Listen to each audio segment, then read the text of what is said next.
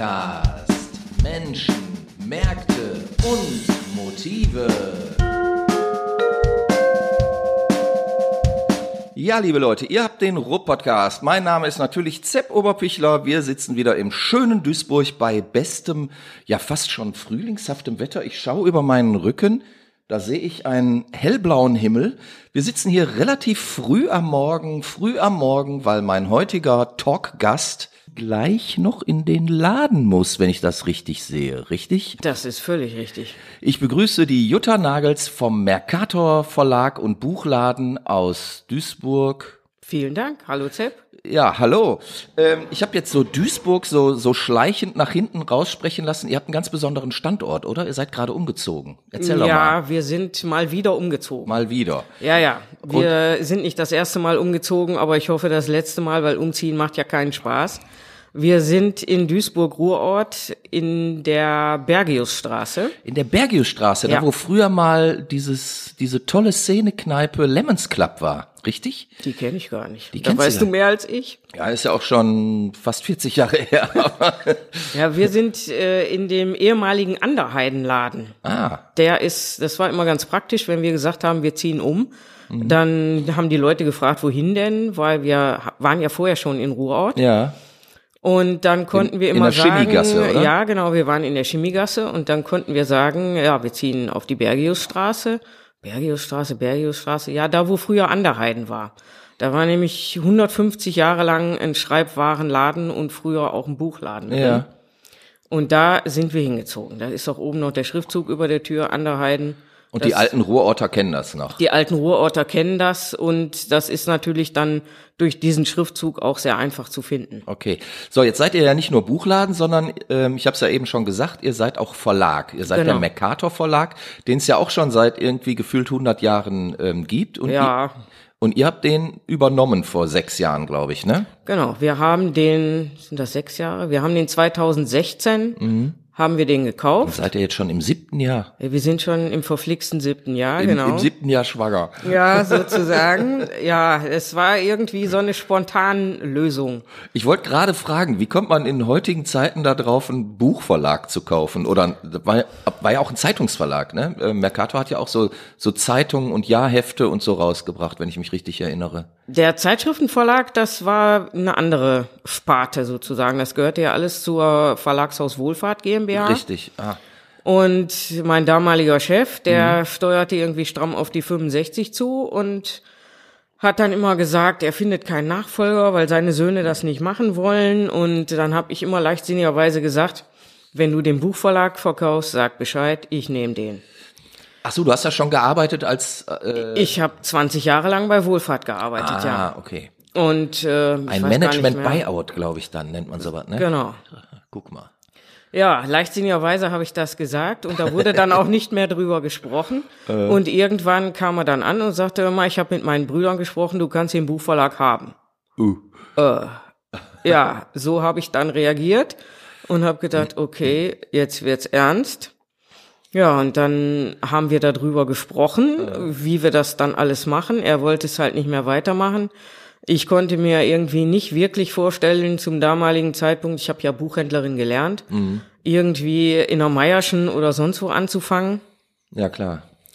Das habe ich mir irgendwie schwierig vorgestellt. Das mit dem Buchverlag hat mir auch gefallen. Und ähm, ich habe ja mit Anfang 40 habe ich noch mal ein Studium gemacht, habe Wirtschaftsfachwirtin gelernt an der Fernuni. Ich immer gesagt, In hab, Hagen, oder? Nee, in Hamburg. Ah, okay. Mhm. Ich habe immer gesagt, äh, IHK will ich nicht, weil zweimal die Woche abends und am Wochenende, das mache ich nicht. Ja. Da ist mir meine Freizeit zu wichtig und dann habe ich das lieber als Fernstudium gemacht, dann konnte ich das Und eben das hat selber gut einteilen. funktioniert? Das hat gut funktioniert. Okay. Ich habe das dann so so gemacht und habe dann die Prüfung weit weggeschoben, Mhm. bis dann mein damaliger Chef Frank Wohlfahrt eben sagte, sag mal, wie sieht denn das aus? Musst du nicht mal eine Prüfung machen? Mhm. Ja, okay, habe ich gedacht, muss wohl vielleicht auch mal eine Prüfung machen. Mhm. Habe ich die Prüfung gemacht, war Wirtschaftsfachwirtin, habe also ungefähr dann so einen so einen Grundstock an Wissen für das ganze Theoretische gehabt und dann habe ich mich eben selbstständig gemacht. Und jetzt leitest du quasi den, den Buchladen und den Verlag mit deiner Schwester zusammen. Ja, also das war so, dass ich ja früher schon immer mich mit einem Buchladen selbstständig machen wollte. Mhm. Und dann war da in der Chemiegasse, wo wir vorher waren, war mhm. noch so ein kleiner Raum frei. Und dann hat meine Schwester Susanne gesagt, sag mal, wie sieht denn das aus mit dem Buchladen? Wolltest du das nicht auch nochmal machen? Hier ist doch Platz. Mhm. Und dann haben wir da erst den kleinsten Buchladen des Ruhrgebiets wahrscheinlich aufgemacht. Glaub, ja. ja, vermutlich. Ne? Waren irgendwie äh. etwas über 20 Quadratmeter. Was jetzt nicht so riesig ist für ein Buchladen? Nein, überhaupt nicht. aber die Leute sind ganz gut damit zurechtgekommen und äh. es war, glaube ich, für Corona-Zeiten dann auch das Richtige, weil man hat unten so einen Eingangsbereich gehabt. Da konnte man dann immer die Tüten abstellen, die die Leute dann einfach abgeholt haben. Die konnten dann schellen und konnten es einfach abholen. Schön. Mhm. Das hat gut funktioniert, ja. Und so ist das entstanden, ja. Mhm. Und ein Dreivierteljahr später ist Susanne dann mit in die Firma eingestiegen. Mhm. Da haben wir dann aus der Einzelgesellschaft eine OAG gemacht. Mhm. Und seitdem machen wir das zusammen. Ja, und dann sind wir letztes, vorletztes Jahr im November sind wir nochmal umgezogen in die Bergiusstraße, haben den Laden deutlich vergrößert, die Büros verkleinert, weil es ja auch mit der Buchproduktion irgendwie schwieriger geworden ist. Mhm. Und mit dem Laden, das hat sich dann so ausgebaut, das war dann eigentlich schon ganz gut. Mhm. So, jetzt sagt ja wahrscheinlich jeder, der irgendwie so ein bisschen Ahnung von der aktuellen Wirtschaftslage hat, äh, welcher Teufel hat euch denn geritten, jetzt auch noch den Laden zu vergrößern und nicht einfach wieder in irgendeinen Job zurückzugehen? Naja, es ist im Prinzip das, was wir machen wollen. Mhm. Das gefällt uns so. Das ist okay. Sicherlich ähm, ist das in Teilen schwierig, was ja. natürlich, was zum Beispiel die Buchproduktion anbetrifft. Ähm, wenn man jetzt das Duisburger Jahrbuch sich anguckt, mhm. das haben wir sehr gerne rausgegeben und sehr lange rausgegeben, bis vorletztes Jahr. War ja auch immer ein schönes Stück, so fand ich. Ja, das mhm. hat auch sehr viel Spaß gemacht. Nur mhm. war es eben so, dass Duisburg sich überhaupt nicht für irgendwelche Buchprojekte interessiert mhm. und fürs Duisburger Jahrbuch auch nicht. Das ist anders als in anderen Kommunen, als in mhm. Wesel zum Beispiel, wo wir auch ein Jahrbuch machen. Da wird das finanziert vom Landrat. Die unterstützen auch bei der Anzeigenakquise, also die ja. sagen dir genau, der und der kommt da rein und zwar da und dahin. Und äh, so ist das dann auch. Und in Aber Duisburg funktioniert's nicht. Woran liegt das? Also ich äh, kenne die Thematiken ja. Ähm, ich habe ja auch diverse Projekte hier schon versucht anzustoßen etc. pp. Kann man sagen, dass Duisburger sich nicht für Duisburg interessieren? Nein, frech, nein. frech gesagt. Nein, das kann man nicht sagen. Man also nicht sagen. die Duisburger Gut. nicht. Die Duisburger Stadt Verwaltung schon. Okay. Also da haben wir mehrere Versuche gemacht und mehrere Anläufe genommen, auch die jeweiligen Kulturdezernenten, die ja schneller wechseln als die Kalenderblätter. Mhm. Die haben wir ange... Aus gutem Grund wahrscheinlich? Ja, aus gutem Grund sicherlich. aber die haben wir immer angeschrieben und es ja. hat sich keiner dafür interessiert und es war nie angeblich ein Budget dafür da. Wobei, wenn man mit anderen Bereichen der Stadt zusammenarbeitet, weiß man ja, wofür überall ein Budget da ist. Mhm. Und äh, da kann ich mir nicht vorstellen, dass es jetzt irgendwie an 5000 Euro für ein Duisburger Jahrbuch scheitert. Mhm. Aber so ist es halt. So war es schon immer, auch bei Bildbänden, die wir gemacht haben. Es hieß immer, äh, der Oberbürgermeister verschenkt das gerne weiter. Mhm. Nur da wir selber auch unsere Auslieferung machen, weiß ich nicht, wo der das herhaben will. Bei uns hat das nicht gekauft, in der Duisburger Buchhandlung hat das nicht gekauft, bei Amazon hat das nicht gekauft. Ja, aber also, es klingt gut, wenn man das sagt. Ja, Der natürlich. verschenkt das gerne weiter, natürlich. Ja. Ja, so, ja. Edge. Vielleicht hat er ja auch von früher noch welche gehabt, so von 1900 Bratwurst. Ja, der hat ja mal eins als Ansichtsexemplar bekommen. Ne? Vielleicht das hat er gerne er, ja, weiter verschenkt. Das hat er gerne weiter verschenkt, ja. Ja, aber äh, passt ja passt ja in die Erfahrung, die man auch sonst so auf anderer Ebene macht. Also ja. dass sich von von Seiten des leitenden Personals hier ähm, eigentlich keiner so wirklich dafür interessiert, was hier so los ist. Nein, außer sie wollten umsonst jetzt ein Exemplar vom Duisburger Jahrbuch ja. haben, dann haben sie uns immer angesprochen. Ah, das ist auch schön. Ja. Okay, ja, äh, so, da haben wir Rathaus-Bashing haben wir jetzt hinter uns. auch schön, auch schön. Muss ja auch mal sein. So, ähm, aber zurück, also mich interessiert natürlich vor allen Dingen der, der wirtschaftliche Aspekt auch daran. Also abgesehen davon, dass ich ja von Hause aus auch Germanist bin und äh, mit, mit Büchern sehr viel anfangen kann und auch mit, mit einem Buchverlag sehr viel ähm, inhaltlich anfangen kann, aber so ein Ding muss sich ja auch in irgendeiner Weise finanzieren, refinanzieren. Jetzt ist ja nicht erst seitdem es Amazon in jedem Haushalt irgendwie auch als äh, Siri gibt oder so, der, der Buchhandel so ein bisschen, glaube ich, auf den Hund gekommen. Oder wie erlebst du das? Bei uns war es eigentlich eher andersrum. Echt? Ja. Cool, erzähl. Ja, wir haben am Anfang ist der Buchladen wirklich auf sehr, sehr kleinem Niveau gelaufen, weil man hat uns ja da auch nicht wirklich gut gesehen. Ja. Wir hatten keine großen Schaufenster. Ja. Es war im Prinzip wie ein normales Wohnhaus. Das sah ja jetzt nicht aus wie ein Laden. Eigentlich eher wie so ein Kiosk, ne? Ja, ihr irgendwie ihr wart so ein schon. Literaturkiosk. Ja, ja, das könnte man so sagen, ja. Ja. Und als dann Corona kam, haben wir draußen so einen Aufsteller gehabt, dass wir eben da sind, wir Bücher liefern. Und Amazon hat zu der Zeit ja praktisch die Buchlieferung eingestellt, weil die gesagt haben, die verdienen mehr Geld äh, mit Klopapier und sonstigen, was ja damals Hamster Kaufware war. Und dann haben die ihre Lager freigeräumt, die Bücher raus, Klopapier rein. Und dann haben die Leute sich gedacht, okay, ähm, muss sie irgendwie anders drankommen. Und Duisburg-Ruhrort ist ja Kreativquartier. Ja. Und da sind die Leute dann schon so ein bisschen darauf äh, aus, auch die örtlichen Unternehmen zu stützen, also die, die örtlichen Einzelhändler zu unterstützen und da was zu machen. Und da haben wir wirklich sehr, sehr, sehr viele Kunden dazu bekommen. Cool. Das war schon, war schon ganz gut. Das ist jetzt in der Bergiusstraße noch mal mehr geworden. Schon allein dadurch, dass wir die Schule gegenüber haben. Aber das ist schon in dem Buchladen schon eine ganz gute Sache geworden. Das heißt also, davon könnt ihr auch gut leben. Na So. gut, Ihr, ihr müsst nicht verhungern. Wir verhungern nicht, aber wir sind natürlich Idealisten. Also klar. das ist, ich habe mal irgendwann. Aber das passt doch so gar nicht in die Zeit heute, wo jeder nur noch Karriere machen will. Also wenn man, wir hatten ja eben schon das Rathaus, da sieht man ja auch sehr viele, die Karriere machen wollen. Und ansonsten will doch jeder Influencer werden und Millionär und so weiter. Und dann, dann lebt ihr als Idealisten von einem Buchladen. Ja, natürlich. Wir haben auch gesagt, wir wollen reich und berühmt werden. Es hätte ja auch fast mal geklappt. Wir haben ja einen Autor im Mercator Verlag, der hat ein Buch über den Ausstieg bei den Zeugen Jehovas geschrieben. Okay. Und der war unter anderem im Kölner Treff und hatte schon quasi das Flugticket zu Markus Lanz in der Tasche. Dann ist aber irgendwas dazwischen gekommen, politischer Art, und da musste Markus Lanz irgendjemand anders einladen. Und dann ist der Simon wieder ausgeladen worden. Und äh, das war's dann mit Reich und Berühmt. Aber ich. es hätte mal fast geklappt. Es hätte mal fast geklappt. Ich, ich habe so eine ähnliche Geschichte tatsächlich erlebt. Ich habe damals mit dem mit dem Schlafke ähm, hatten wir so ein Duo. Schlafke und Sepp hieß das. Und da haben wir tatsächlich den WDR Songpreis gewonnen mit einem Song, der hieß Der Badewannensänger. Und dann waren wir eingeladen, dann waren wir eingeladen ähm, vom, vom ARD, da sollten wir in, in so eine Talkshow kommen tatsächlich und das vorführen.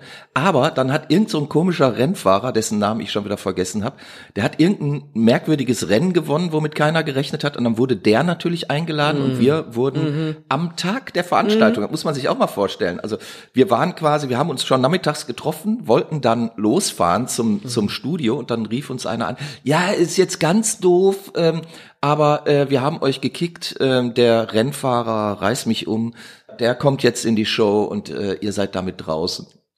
Und dann haben die danach Ja. auch nie wieder äh, irgendwie von sich hören lassen. Ich habe dann zwar noch irgendwie versucht, so zwei, dreimal nachzukarten, aber Thema war ja durch dann. Ne? Und äh, Ja. ja, so kommt das halt. So kommt das. Also bei uns haben sie uns zwar gesagt, äh, das wäre ja alles vorbereitet und die Karten mit den Fragen wären ja schon geschrieben Mhm. Ja, ja. und das würde nur verschoben, aber da ist Ja, es letztendlich Nein. nicht zugekommen und wir hatten dann 5000 Exemplare des Buchs im Lager liegen und äh, haben naja, viel Geld da hineingesteckt und das war dann eine unserer Jugendsünden sozusagen in unserer Anfängerzeit als Verlegerin. Und ich glaube, wenn uns sowas nochmal passieren würde und wir hätten tatsächlich irgendeinen Bestseller in der Pipeline, würden wir die Dinger erst nachdrucken lassen, wenn derjenige wirklich erst bei Markus Lanz im Studio sitzt und wir den im Fernsehen sehen. Ja. Hätte das denn so einen Push gegeben, meinst du, wenn er jetzt wirklich Ja. bei Lanz gewesen wäre? Ja, ich Ja. habe eine Freundin bei einem Verlag in München, die schon öfter da Autoren bei Lanz hatte und die sagte mir, der ist tatsächlich für ein paar tausend Exemplare gut, zumal die Geschichte ja auch einfach gut ist. Mhm, Okay.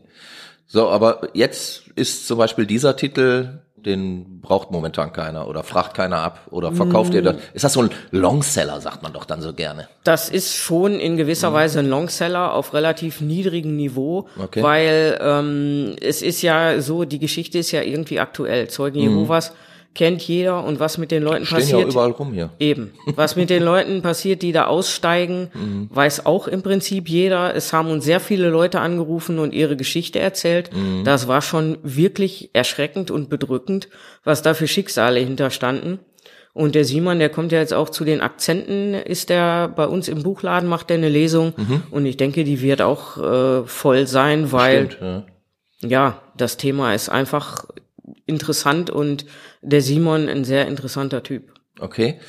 Erzähl doch mal, ähm, ich hatte ja, ich weiß nicht, sogar die letzte oder die vorletzte Folge, da hatte ich doch jemanden hier von euch, ein, Genau. ein eurer Autoren, der dieses Fußballbuch Genau. äh, mit äh, verantwortet.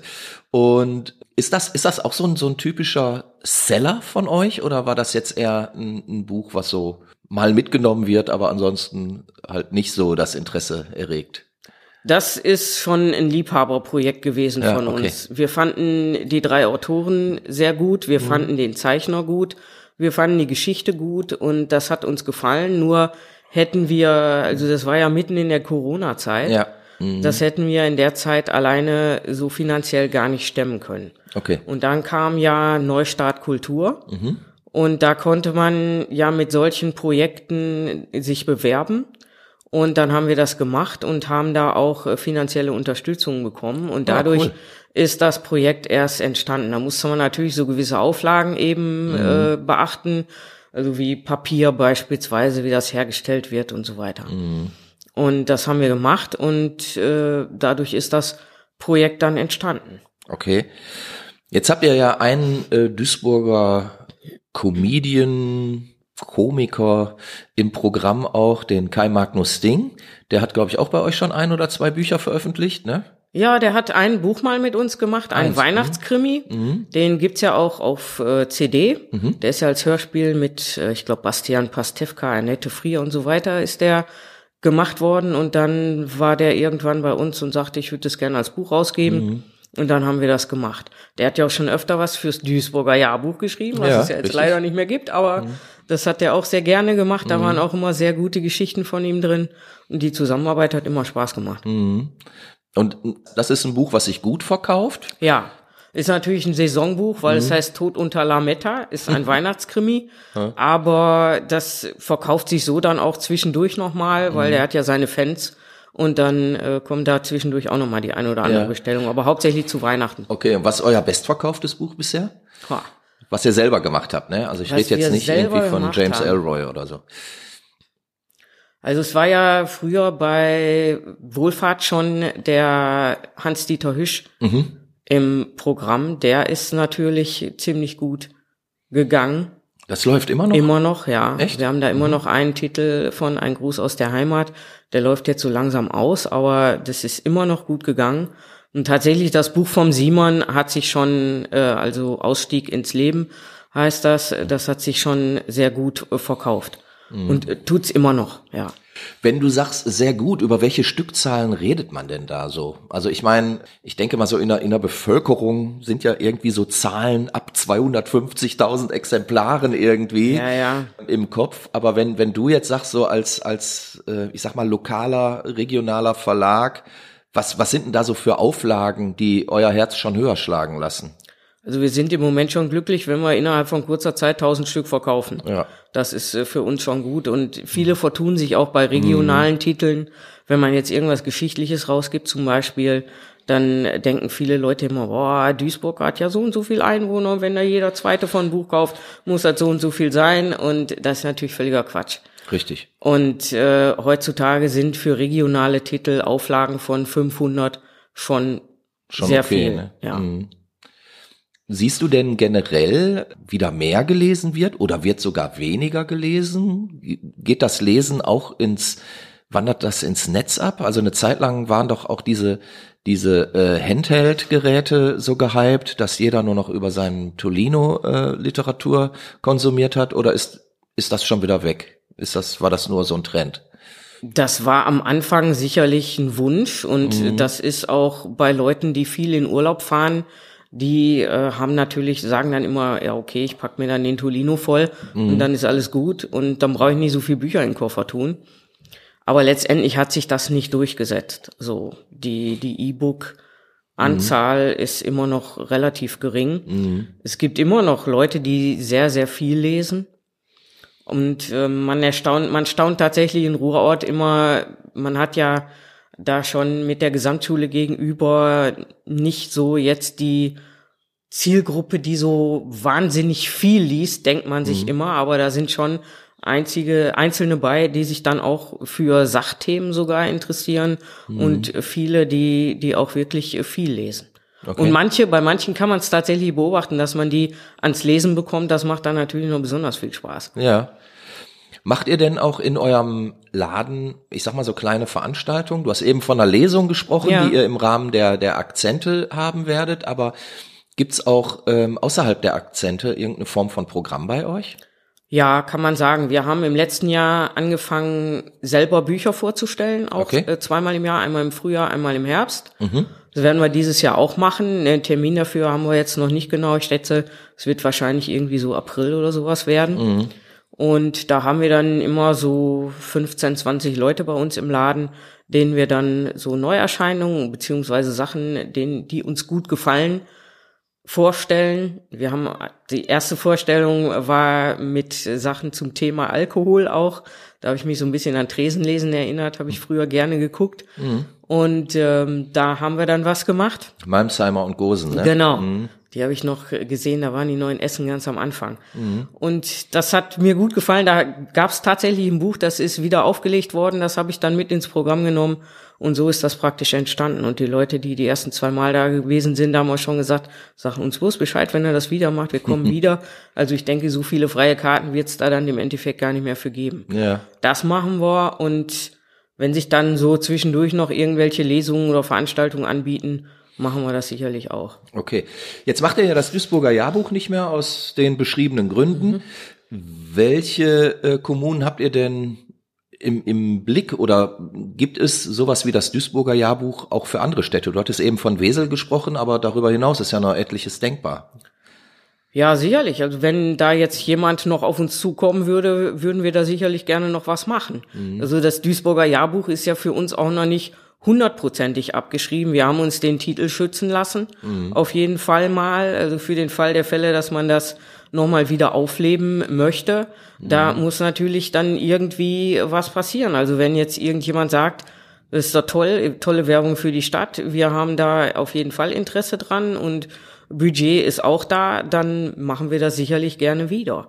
Jahrbuch Kreis Wesel ist noch fester Bestandteil. Da hat äh, zwar der Landrat gewechselt, aber der ist da nach wie vor auch dran interessiert. Das wird es auch in diesem Jahr wieder geben. Da sind wir dann auch ganz froh drüber. Es macht ja auch mal Spaß. Ja. Und an, andere äh, Kommunen habt ihr jetzt noch nicht Nein. aktiv äh, akquiriert oder seid ihr noch nicht dran? Wäre wär das denn eine Perspektive? Ist das überhaupt äh, auch, auch Ziel von euch? Das ist eine gute Frage. Perspektive, Ziel. Also Ziel würde ich jetzt nicht sagen. Wenn jetzt jemand äh, kommt und sagt, würden wir gerne mit euch zusammen machen, müsste man halt eben gucken, unter welchen Bedingungen und wie das dann, das Ganze dann abgeht. In Wesel ist es halt einfach relativ problemlos. Ja. Und äh, wenn da jemand kommt, sicherlich. Ich meine, die, die Sache wird ja bei regionalen Verlagen, bei kleinen regionalen Verlagen auch nicht einfacher mit der Zeit. Klar. Also ich denke, äh, da wird es wahrscheinlich auch noch ein bisschen Schwund geben in den nächsten Jahren. Ich glaube, da sind wir dann in der Kombi mit dem Buchladen ganz gut aufgestellt. Was ist denn zukünftig von euch zu erwarten? Also habt ihr jetzt zwei, drei heiße Titel im Programm, die im Sommer oder Herbst rauskommen, wo du sagst, das wird ein Ding oder?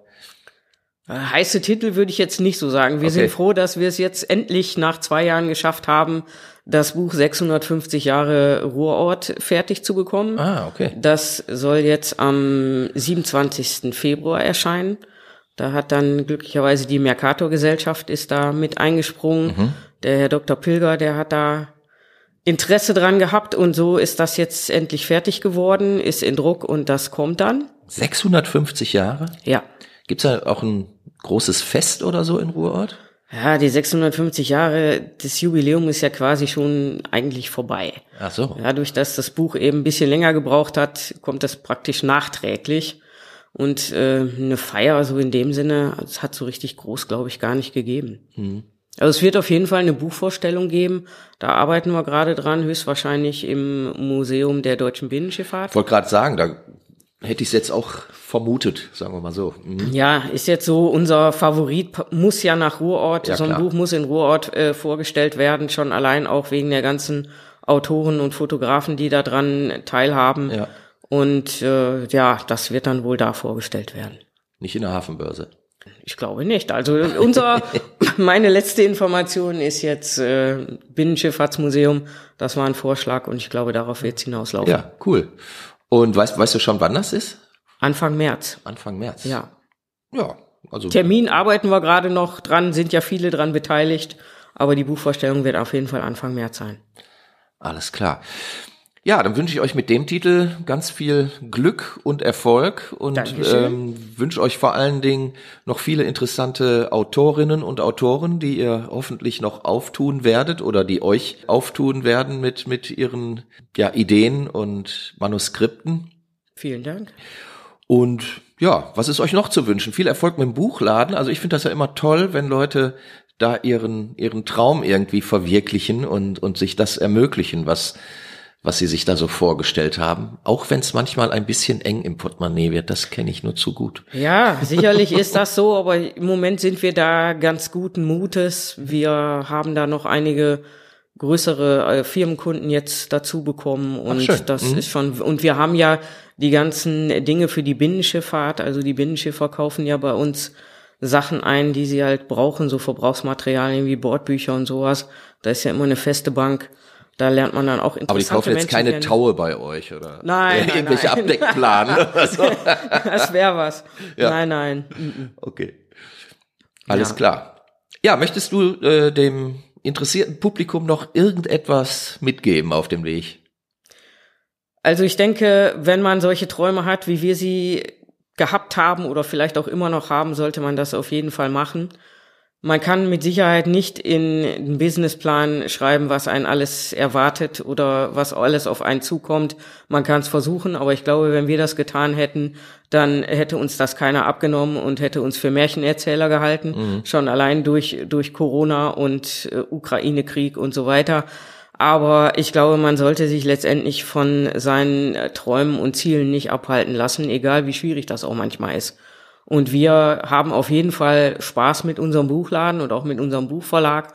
Und wir freuen uns über jeden, der uns besuchen kommt und der zu uns kommt. Und jeder sollte das auf jeden Fall so machen, wie er das für richtig hält. Genau. Dein aktuelles Lieblingsbuch vielleicht noch zum Schluss? Ich habe tatsächlich ein aktuelles Lieblingsbuch, kann man jetzt schwierig sagen. Ich habe angefangen, den neuen, ähm, den neuen John Irving zu lesen, Okay. der noch nicht erschienen ist. Da habe ich glücklicherweise ein Leseexemplar von. Ich habe mich erst ein wenig gesträubt, weil ich dachte 836 Seiten.